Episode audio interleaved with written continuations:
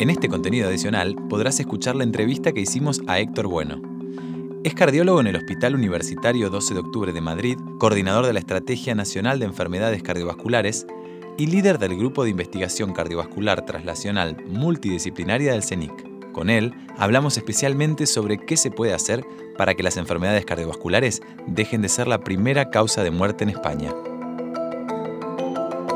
Genera, el presente de la medicina del futuro un podcast de la biotecnológica Amgen con Belu Jiménez y Julián Gersetti.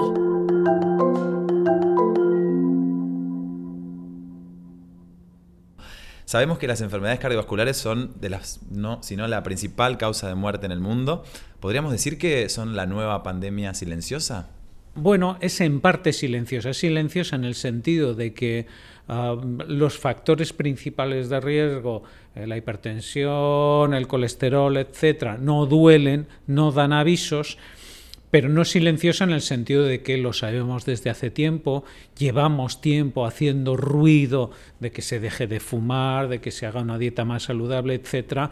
Entonces, eh, no hay peor sordo que el que no quiere oír es silenciosa en el sentido de que hasta que no da síntomas eh, es una enfermedad que progresa durante décadas y esa es la trampa que la gente no se da cuenta que cuando uno ha tenido un infarto a los 40, 50 o 60 o cada vez más tarde, que es lo que está pasando, es que lleva décadas en que la arteriosclerosis ha ido progresando. Y en ese sentido sí que es silenciosa pero no es silenciosa en el sentido de que llevamos mucho tiempo eh, peleando para que la gente se conciencie que esto va en serio. ¿Y cuáles son estas patologías cardiovasculares más, más frecuentes, las más comunes? A ver, eh, la que más mata es la cardiopatía isquémica, es decir, la enfermedad coronaria, la arteriosclerosis de las arterias coronarias y lo que mata principalmente es el infarto de miocardio y sus consecuencias. La segunda que más mata, eh, ya desde una perspectiva global, es eh, la enfermedad cerebrovascular, que es lo mismo, la enfermedad de los vasos del cerebro y el infarto cerebral. En España hay una peculiaridad, es que las mujeres mueren más de infarto cerebral que de infarto de miocardio, son la primera y segunda causa de muerte, y en los hombres al revés primero el infarto y las mujeres. Pero los dos comparten muchos aspectos comunes, que es la arteriosclerosis y los determinantes que tienen. Y luego, eh, desde el punto de vista cardiovascular, hay otras enfermedades muy importantes que son la insuficiencia cardíaca, bien sea como consecuencia del daño producido en el infarto agudo de miocardio o de otras patologías. con insuficiencia nos referiríamos quizás al concepto... Insuficiencia cardíaca viene a ser eh, que el corazón no puede realizar su trabajo, no puede realizar su labor, por eso llamamos insuficiente. El corazón se vuelve insuficiente y no puede bombear suficientemente la sangre sin eh, sobrecargarse, sin normalmente retener líquidos. Retener líquidos ya sea en el pulmón y la gente se ahoga, o retener líquidos en el resto del cuerpo y la gente se hincha. Y eso suele ser que el eh, corazón, que es un es una increíble máquina, porque no es una bomba muscular que desde que nacemos hasta que morimos no para nunca. Entonces, esa máquina que es maravillosa, que es fantástica, empieza a agotarse. Esto que no debe ocurrir, ocurre normalmente por alguna de estas patologías. Y esa es otra de, de hecho, es una de las principales causas de hospitalización dentro del corazón.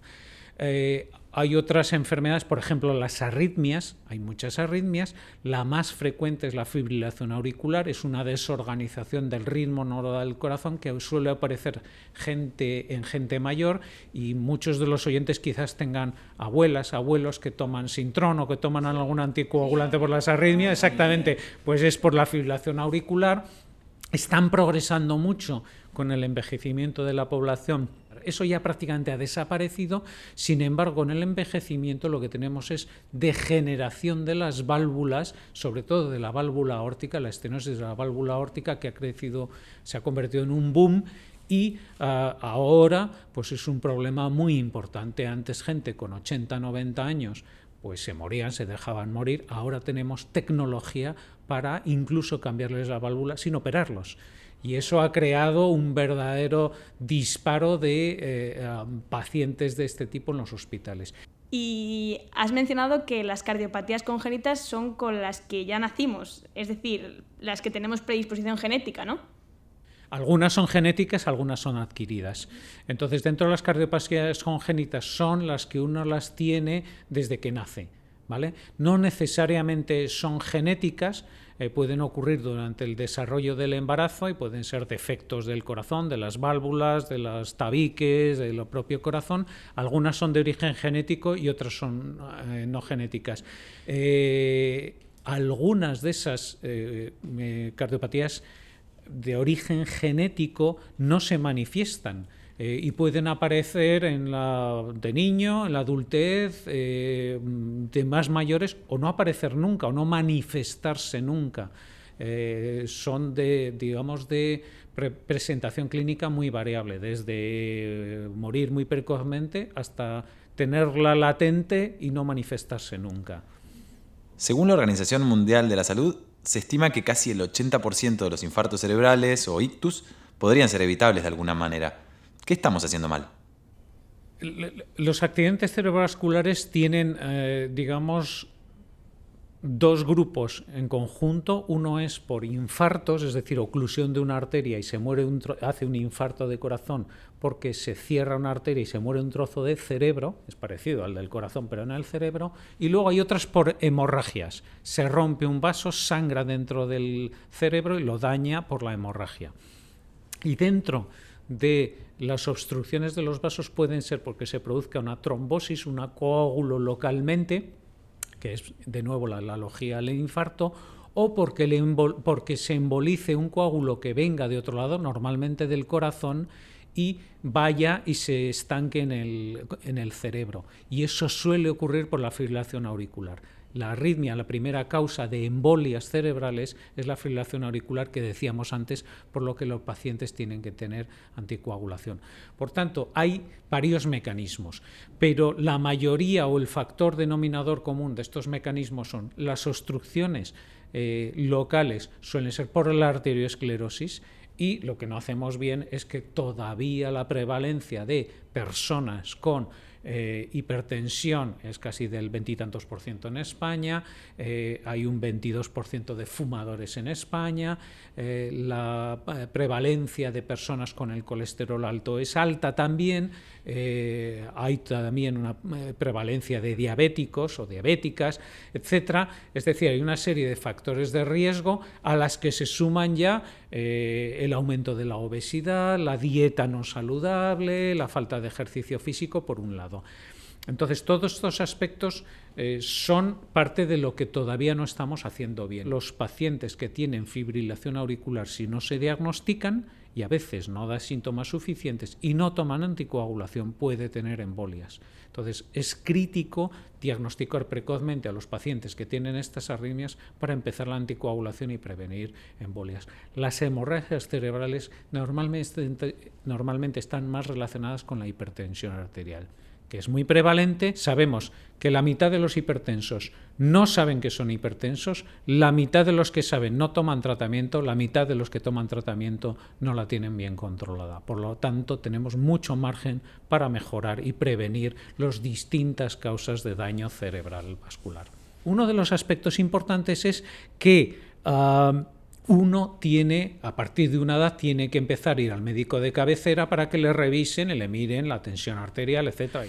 Otro aspecto que es clave es que muchos de estos factores de riesgo dependen del estilo de vida. El tabaco, por supuesto, pero la hipertensión arterial depende también del estilo de vida y la hipertensión arterial es más frecuente si uno toma mucha sal, si uno eh, es más sedentario o, es, mm, eh, o hace menos ejercicio, etcétera, si uno bebe alcohol con regularidad, etcétera. Entonces hay muchos factores que influyen. Lo mismo con el colesterol. El colesterol tiene un componente genético que decíamos antes, pero claramente tiene un componente dietético.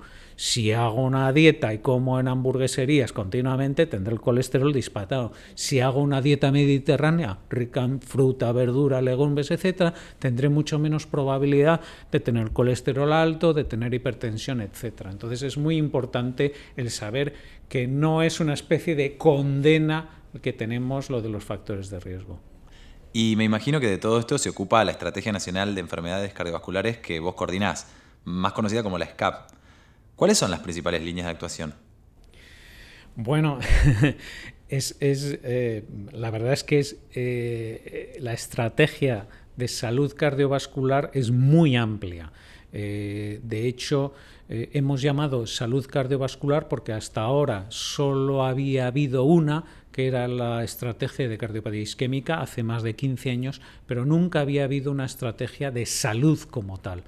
Cuando hablamos de salud, ya tenemos que hablar de qué determina la salud. Y la, salud determina eh, factores genéticos, factores individuales, pero también factores que son eh, extraños a la persona. Y de hecho, eh, hay un paradigma que dicen que uno de los determinantes de la salud es el código postal. ¿Por qué? Porque los factores sociales, económicos, la educación, etcétera, influyen en la salud. Influyen en la salud, influyen en la probabilidad de que yo tenga factores de riesgo, de que se desarrolle enfermedades, etcétera. Tiene que ver con los estilos de vida, con los accesos a sistemas sanitarios al trabajo, a tener, no tener que tener, trabajar como una bestia sin dormir, etcétera, para poder vivir, la conciliación. Entonces, los determinantes de vida son eso, de tipo personal, individual, y son genéticos, son de estilo de vida, son sociales, el género también es otro aspecto que tiene, etcétera. Entonces, eh, nosotros abordamos en la estrategia eh, de manera eh, muy amplia y multidisciplinaria. Y va desde la promoción de la salud, y la promoción de la salud es a nivel individual, pero a nivel social, político, etcétera. Por ejemplo, poner impuestos al tabaco, al alcohol, crear ciudades más verdes, donde se puede ir en bicicleta, donde se pueda caminar, donde se crean entornos saludables, a la detección precoz, a la prevención primaria, a la atención de pacientes con cardiopatía aguda o crónica y luego a la atención ya de los pacientes que ya tienen eh, una enfermedad más avanzada, etcétera. Es decir, a crear entornos desde el punto de vista personal, social y del sistema que aborden la salud y la enfermedad en todas sus disciplinas. Porque es muy amplia, sí, es una estrategia multidisciplinar. Claro, hay prácticamente 30 puntos críticos y 133 acciones para ello. Y por lo que veo, entonces, parece como que el foco se pone casi más sobre el ciudadano que sobre el sistema sanitario. Aquí es como que hay un cambio de filosofía, ¿no? Sí, de hecho es un cambio radical. Como ya decía, no había habido estrategias de salud, había habido estrategias de enfermedad cardiovascular. El problema es que cuando ya llegan al cardiólogo, cuando llegan a nosotros, ya es demasiado tarde. Entonces yo siempre digo, el mayor éxito que podríamos tener con la SAP es que los cardiólogos no tuviéramos trabajo. Sí, eh, no va a ocurrir nunca, pero eh, realmente es poner el esfuerzo en promover la salud, en intentar al menos frenar, eh, ralentizar el desarrollo de la enfermedad hasta que llegue a nosotros. Entonces, la mayor diferencia es eso, en centrar la atención en el ciudadano, en centrar la atención no en el sistema, sino en las instituciones que pueden ayudar a los ciudadanos a llevar una vida más sana, a cuidarse mejor. Y para eso necesitas, eh, bueno, pues aspectos, lo que decíamos, de nutrición, de poder llevar una actividad física, de poder conciliar esta locura de vida, de trabajo, etcétera, y esto es particularmente relevante en las mujeres, con un sistema sanitario que esté más centrado en la prevención, en la detección precoz y no en la atención aguda en los hospitales, etcétera, que es lo que tenemos ahora. También mencionaste muchas veces a las mujeres y las particularidades que tienen en el ámbito cardiovascular. ¿Hay mayor prevalencia entre ellas que entre ellos? Bueno, es, no es que tengan mayor prevalencia, pero mueren más mujeres de enfermedad cardiovascular que hombres. En España, 10.000 mujeres más que hombres mueren eh, por, enfermedad cardiovascular. Eh, ¿Por qué no se sabe? Porque ha habido, eh, decir, la enfermedad cardiovascular probablemente es el paradigma del sesgo de género en la enfermedad. Ya se describió en el año 91, se describió como el síndrome de Yentel, estoy hablando de hace 30 años, en varios estados de Nueva York y en un estudio, había dos estudios que mostraba que la probabilidad de ser diagnosticadas o de hacerse las pruebas de, diagnóstico para descartar la enfermedad coronaria eran casi tres veces más bajas en las mujeres que en los hombres para los mismos síntomas, para las mismas presentaciones, incluso para más riesgo. Y la probabilidad de ser tratadas de esa enfermedad coronaria era prácticamente tres veces menor. Esto tiene que ver con un sesgo de género en el sistema y tiene que ver también en la sociedad con la percepción de que la enfermedad cardíaca, sobre todo la enfermedad coronaria, era un asunto de hombres. Antes, claro, fumaban mucho más los hombres, tenían más infartos los hombres jóvenes, etcétera, y parecía una enfermedad de hombres. Es absolutamente falso. Es una enfermedad de hombres y de mujeres. Las mujeres les preocupa mucho más el cáncer de mama, pese a que morirán mucho más de enfermedad cardiovascular, no solo de cáncer de mama, sino de todos los cánceres juntos. Entonces hay un tema de educación, hay un tema de conocimiento general y en la estrategia abordamos específicamente esto. ¿Y qué se puede hacer para darle la vuelta a esa situación? Creemos que hay que educar a las mujeres, a las niñas. La educación siempre hay que empezar en la infancia. Hay que empezar en los colegios, en las escuelas, hay que educar a las niñas, hay que educar a, a las mujeres Primero, a que sepan que es un tema, que es una amenaza que tienen. Segundo, a la importancia que tienen el autocuidado, el estilo de vida, etcétera. Y tercero, también educar a los profesionales y a evitar estos sesos que hay en el sistema para evitar que las mujeres eh, no se considere la opción de que sea un problema cardíaco eh, alguno de los síntomas que tiene. Y es muy típico tradicional, el retraso de la mujer con dolor torácico se diagnostica de infarto comparado con los hombres, o que una mujer con palpitaciones tradicionalmente se le diga que lo que tiene son crisis de ansiedad, mientras que los hombres son taquicardias que claro... Que están diferenciando ahí entre el, el diagnóstico. A ver, si el sistema está en la sociedad y la sociedad tiene un problema de género, es evidente que el sistema no puede ser ajeno a él. Claro, que quizás habría que hacer algo como lo que se han hecho con las campañas de concienciación del cáncer de mama. Sí, este, este es un buen modelo.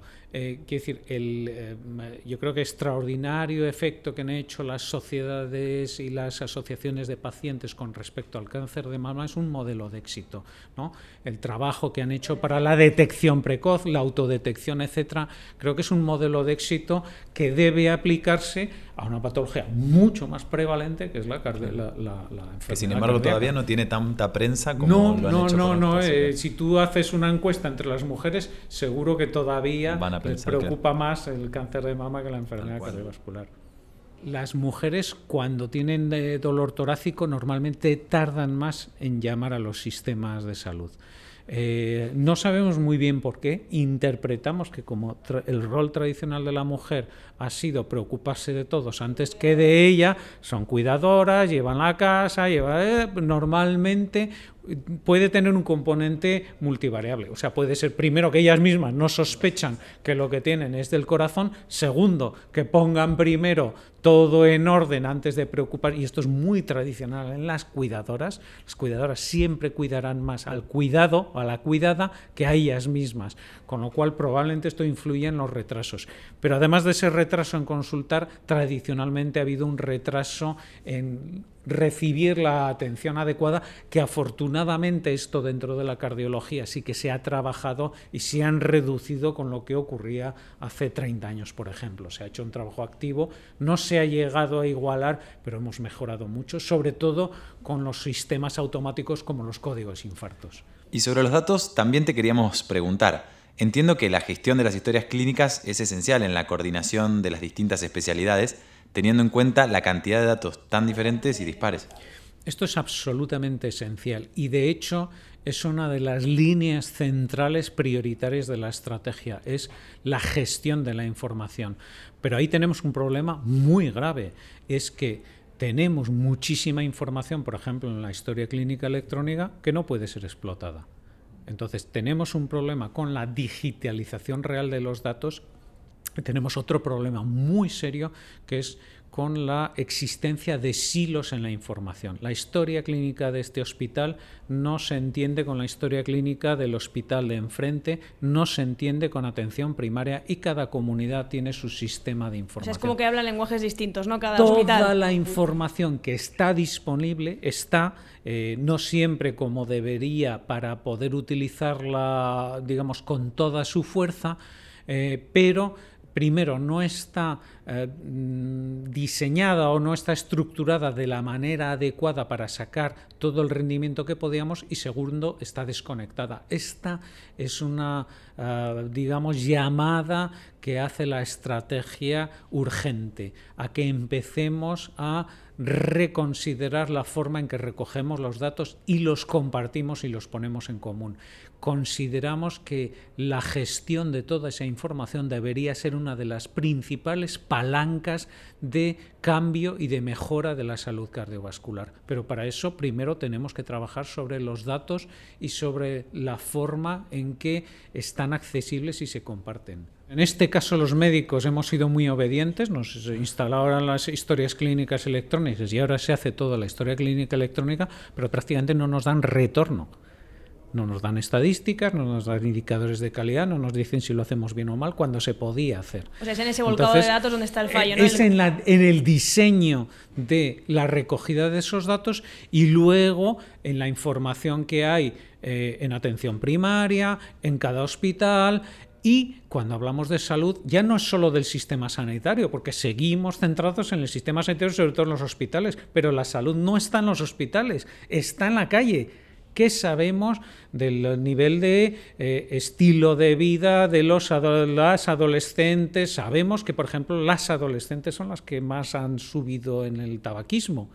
Bueno, pues necesitamos saber en los niños, en las niñas, en los colegios, el estilo de vida, eh, los eh, factores de riesgo que empiezan a tener, eh, la actividad física, la obesidad, etcétera. Tenemos que tener mucha información respecto a lo que hay de salud y tenemos que tener fuentes de información, intentar crear zonas de, para, para, mm, digamos, analizarlas.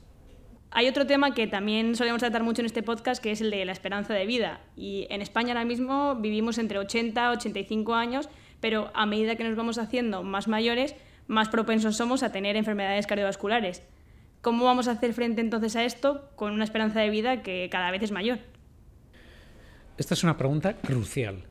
Es tan crucial que de hecho cuestiona nuestro propio sistema de salud. Nosotros tenemos un sistema de salud básicamente hospitalocéntrico que está centrado en las patologías agudas, en la atención aguda, etcétera, lo cual fue muy eficiente cuando se diseñó, pero claro, ahora tenemos una población cada vez más mayor, cada vez con más enfermedades simultáneamente, cada vez con más dependencia, etcétera.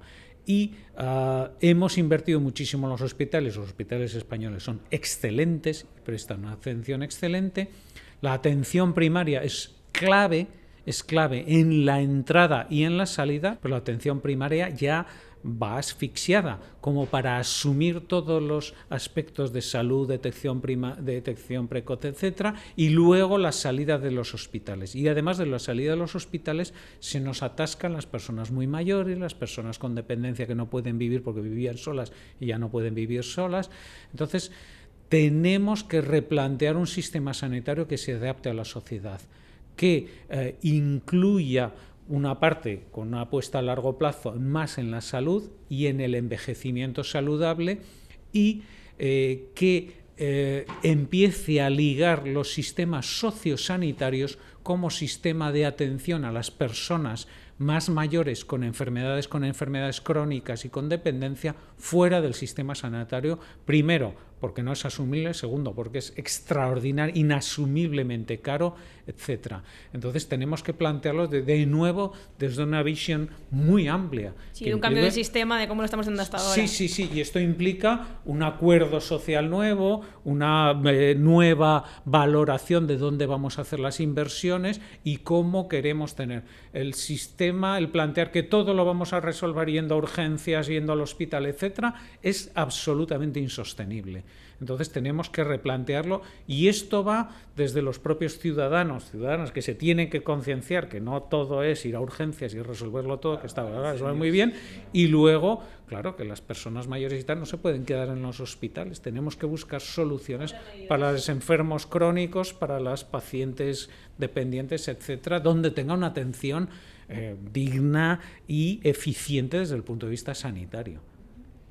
La Estrategia Nacional de Enfermedades Cardiovasculares ha generado mucho interés fuera de España, ¿no? Si no me equivoco. Sí, sí, la verdad es que sí. Eh, nos ha tocado eh, presentarlo en algunos foros internacionales y eh, existe una iniciativa para crear un plan europeo de salud cardiovascular. Entonces, cuando presentamos la estrategia en algún foro específico, quedaron como impactados, Dios mío, pero sí, lo que nosotros queríamos hacer lo habéis hecho en España.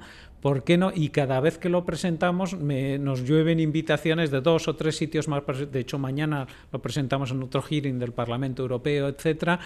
Y nos han invitado a presentarlo en Bruselas, creo que es en enero o febrero. Quieren hacer que presentemos un poco porque ah, el Parlamento Europeo, que no tenía competencias a raíz de la hecatombe de la pandemia del COVID, decidió eh, eh, tomar competencias. Eh, evidentemente yo estoy sesgado, pero por, por, los motivos que hemos estado hablando hasta ahora, sería el momento de hacer un plan europeo de salud cardiovascular cuando en Europa han visto lo que hemos preparado aquí, pues dice, pues es que no tenemos que reinventar la rueda. Vosotros ya habéis hecho, ¿por qué no utilizamos el plan, la estrategia española como plataforma de lanzamiento para este plan europeo? ¿no? Porque contempla mucho de estos aspectos, porque tiene esa visión tan amplia, esa visión, esa filosofía que, que de hecho como tiene un componente filosófico y tiene un componente de estrategia, realmente se puede aplicar a cualquier país. No es dependiente de que seas más rico, de que tengas más hospitales, de que tengas más tecnología, porque va desde aspectos muy básicos en la ciudadanía, en la política, en la atención primaria, eh, hasta bueno, aspectos sí más tecnológicos, pero que realmente podría ser eh, con distintos niveles y velocidades implementado en cualquier país de Europa. Que bueno, al final, bueno, eso. Servir de ejemplo si se puede eh, y sí, muy prometedor. Bueno, y como es algo que también venimos comentando en la entrevista, vemos que cada vez la interrelación entre de especialistas es clave, desde informáticos, ingenieros, incluso sociólogos. Eh, la investigación en cardiología ha cambiado eh, desde este punto. ¿Qué nos podrías comentar, por ejemplo, al trabajo multidisciplinar? Yo creo que es necesario que cambiemos esta visión eh, más eh, compacta de nosotros trabajamos en grupos pequeños muy centrados en un tema a hacer visiones amplias, necesitamos innovaciones disruptivas, cambios radicales del sistema de la, la forma de afrontar la salud de la enfermedad y sinceramente yo no creo que los cardiólogos nosotros mismos seamos capaces solos de crear esa disrupción. Eso se crea aprendiendo de los que hacen innovaciones tecnológicas y, cuando hablo de innovaciones hay de tres tipos. Hay innovación científica, tenemos la investigación farmacológica, el conocimiento de, de, mecanismos de la enfermedad, etcétera. Innovación tecnológica, y esta es clave por ejemplo, para entrar en la sociedad, todo lo que tenemos en los teléfonos inteligentes, etcétera, todos los sistemas de comunicación, etcétera, es clave meterlo en los supermercados, en los centros de donde en los colegios, etcétera, es clave. Y luego la innovación desde el punto de vista de gestión, de organización, que es lo que hablábamos antes de los sistemas de salud. Todo esto tenemos que aprender de otros. Tenemos que aprender de la gente que ha utilizado otras técnicas, otras tecnologías para solucionar otros problemas que podrían valernos para solucionar las necesidades que tenemos en el sistema de salud y en la salud en la sociedad. Y en este trabajo multidisciplinar entiendo que los genetistas pues también tendrán un papel importante, porque ¿qué rol tiene la genética en las enfermedades cardiovasculares? A ver, eh, toda enfermedad es la conjunción de una predisposición individual, y esos son genes, y una exposición, que es el entorno. De hecho, la hipertensión arterial, el colesterol, salvo una en particular que es la hipercolesterolemia familiar, que es un gen específico, la cardiopatía isquémica, eh, son combinaciones de múltiples genes.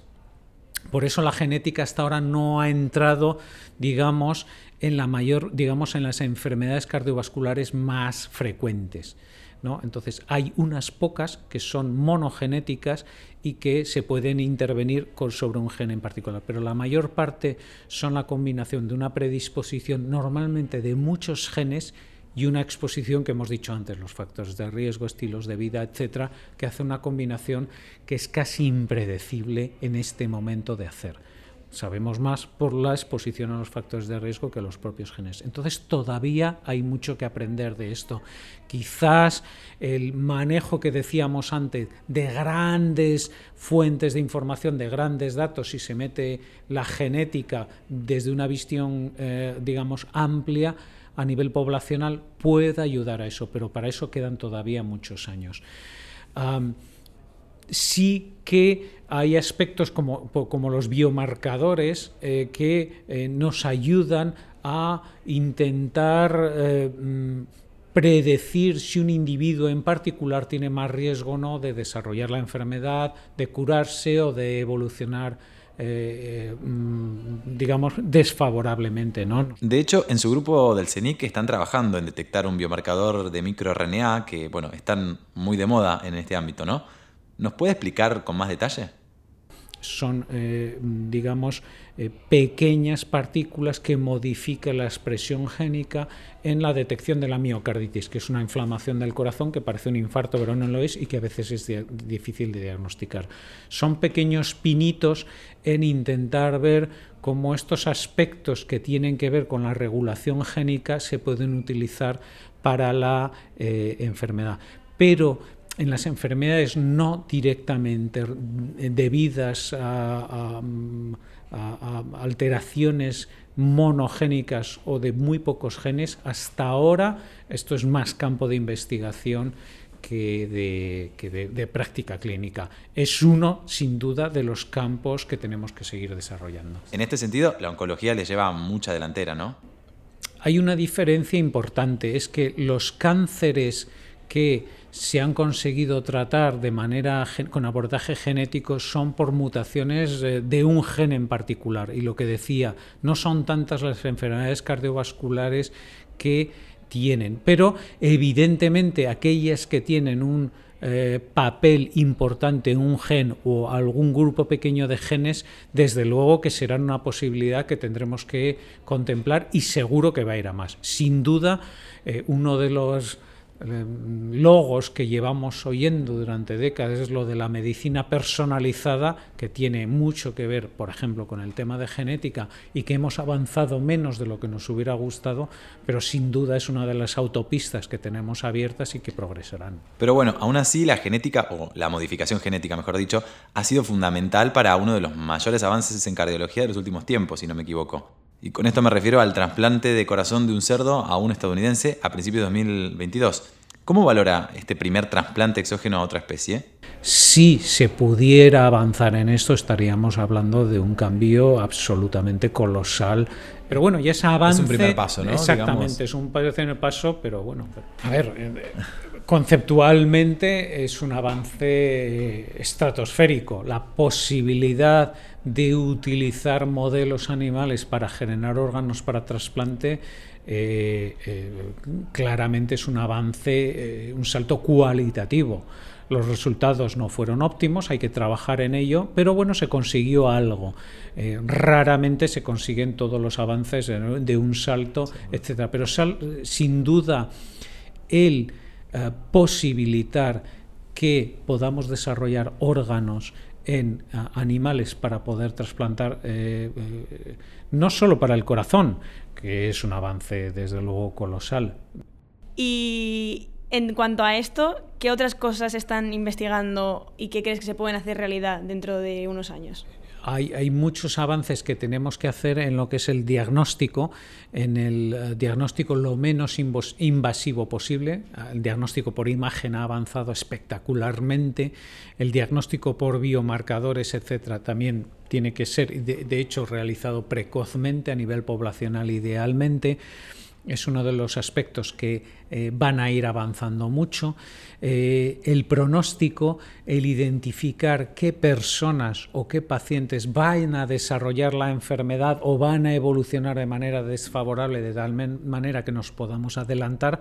A través, hablábamos antes de biomarcadores y biomarcadores pueden ser, desde el punto de vista de bioquímicos, por decirlo así, pero que ahora, eh, como los diabéticos, se pueden detectar a través de parches en la piel, no ni siquiera hay que sacar sangre necesariamente, etcétera, o de imagen eh, que nos puedan dar ayuda. Y esto, los avances en la tecnología de imagen y las resonancias ya de alta potencia eh, que no radian, etcétera, son también un avance muy importante que se van a ir incorporando. Claramente los tratamientos tienen que mejorar. Desde el punto de vista de la medicación, hablábamos antes, ¿no? la eh, medicina personalizada, por ejemplo, en medicación la farmacogenómica que hablábamos también, qué pacientes van a responder más o menos a un tratamiento en particular, qué pacientes me va a desarrollar complicaciones o no, etcétera, ¿no? La detección de complicaciones de ellos. Eh, tenemos ahora la quimioterapia. Los cardiólogos estamos preocupados por la cardiotoxicidad de algunos de los fármacos que se utilizan. Entonces va a haber que, eh, digamos, intentar utilizar métodos para detectar si hay eh, precozmente si hay o no efectos secundarios o si los va a haber en el futuro. Y en cuestión de cirugía, ¿por dónde van los avances? Vamos a reducir la agresividad de las cirugías, cada vez va implantándose más la cirugía mínimamente invasiva y cada vez tenemos más. Eh, de hecho, en cardiología hemos tenido los avances, os contaba antes, ¿no? la implantación de la válvula aórtica a través de un catéter. Un catéter en la arteria femoral puedo cambiar la válvula aórtica y ya se están desarrollando otras válvulas más complejas, como la válvula mitral, la válvula tricúspide, sin abrir el tórax. Que eso antes eso eran operaciones que se hacían a corazón abierto, ¿no? Sí, sí, corazón abierto quiere decir tórax abierto, circulación extracorpórea con las complicaciones que tenían, la mortalidad que tenía, etcétera. Entonces se ha conseguido minimizar. Ahora podemos poner marcapasos del tamaño de una falange dentro del corazón sin cables ni nada. Es decir, la miniaturización o la utilización de microdispositivos también que te puedan sensar continuamente tu situación eh, biológica, como tenemos en los diabéticos ahora, que ya se controla que te llevan, dan el mensaje a tu móvil, etcétera, una base de datos donde te ajusta la medicación, la insulina, se podrán hacer en pacientes con insuficiencia cardíaca, etcétera. Ah, eh, tenemos que avanzar mucho en la prevención secundaria, en el cumplimiento, en la adherencia a los tratamientos, que es un problema muy grave. Y en este aspecto creo que, eh, yendo más allá de lo que es innovación y tecnología, que probablemente es lo que más interesa en esta entrevista, pero creo que la visión global del paciente como persona es esencial. Tenemos que avanzar en el manejo de los afectos, de las emociones, de la psicología de las personas, eh, desde el punto de vista de educación en los niños, en las niñas, y desde el punto de vista de las pacientes de las enfermedades. ¿no? Los pacientes con cáncer han trabajado bastante, pero por ejemplo en cardiovascular hay muy poquito de esto que tendríamos que hacer. Los aspectos sociales tienen que ver. Por ejemplo, si yo tengo que caminar una hora al día, tendré mucha más facilidad. Tengo una cuadrilla en el barrio que me ayuda a salir que si lo tengo que hacer sola en mi casa con la compra no sé cuántos, etcétera. Entonces creo que la ampliación a otros aspectos que no necesariamente son tecnológicos, aunque la tecnología podría hacer, igual podría tener una app que me identifique el grupo con el que puedo reunirme, o los de que pasamos mono con el tabaco, o los que podemos pasear, etcétera, o me puede ayudar en el supermercado a decirme qué eh, comidas me vienen bien o no deberían tener, o tiene demasiada sal o tiene demasiado azúcar, etc. Y creo que una cosa que va a avanzar muchísimo, y yo ya lo decía, para nosotros es estratégico, es la gestión de la información.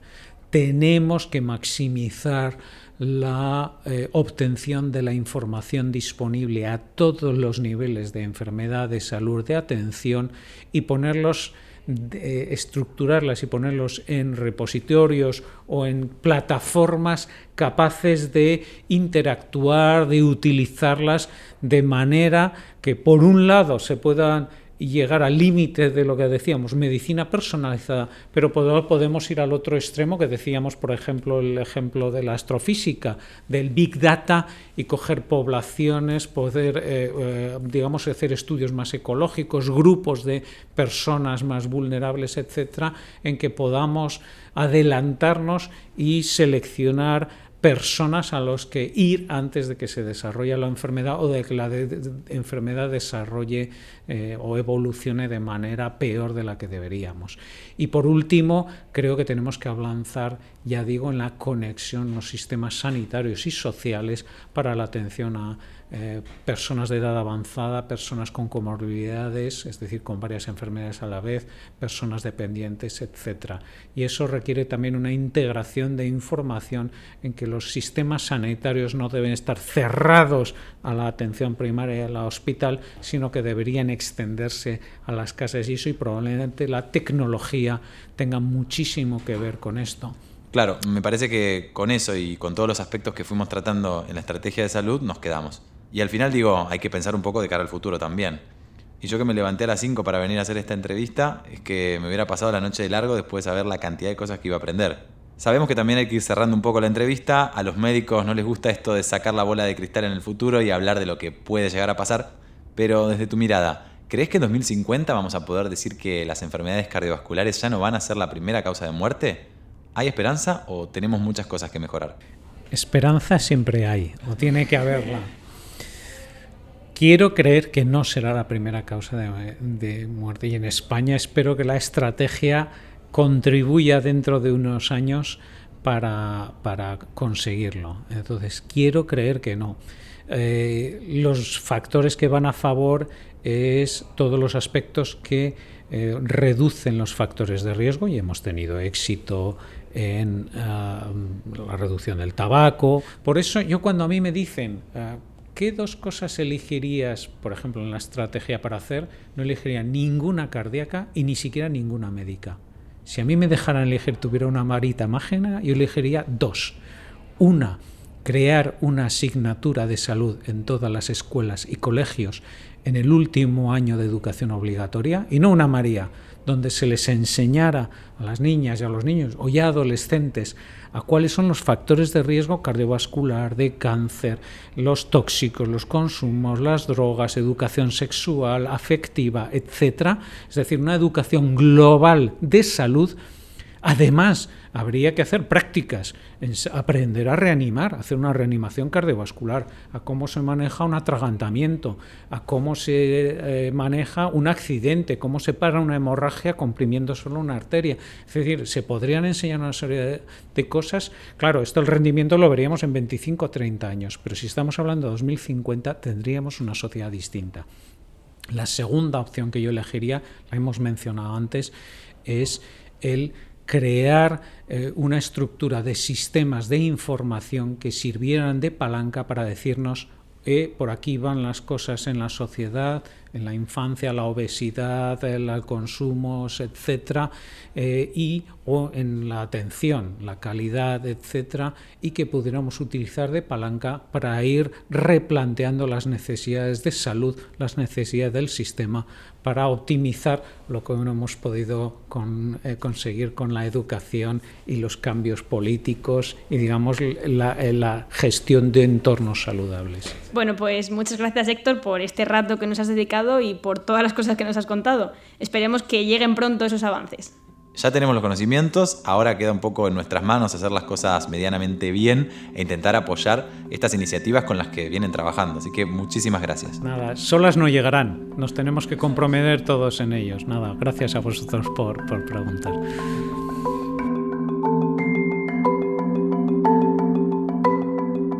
Recuerda que puedes suscribirte a nuestro canal para acceder al resto de episodios y entrevistas completas como la que acabas de escuchar. Genera, el presente de la medicina del futuro. Un podcast de la biotecnológica Amgen.